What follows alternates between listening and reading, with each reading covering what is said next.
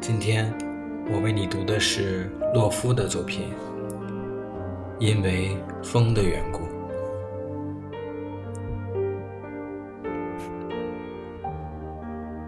昨日，我沿着河岸漫步到芦苇弯腰喝水的地方，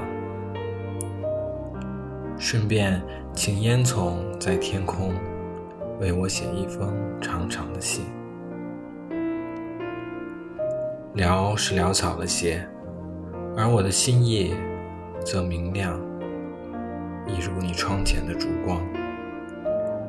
稍有暧昧之处，是所难免，因为风的缘故。此信你能否看懂，并不重要，重要的是，你务必在雏菊尚未全部凋零之前。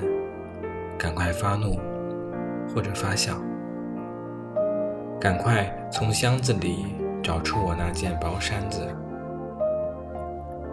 赶快对镜梳你那又黑又柔的妩媚。然后以整生的爱点燃一盏灯。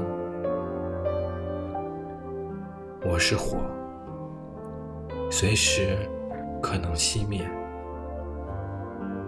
因为风的缘故。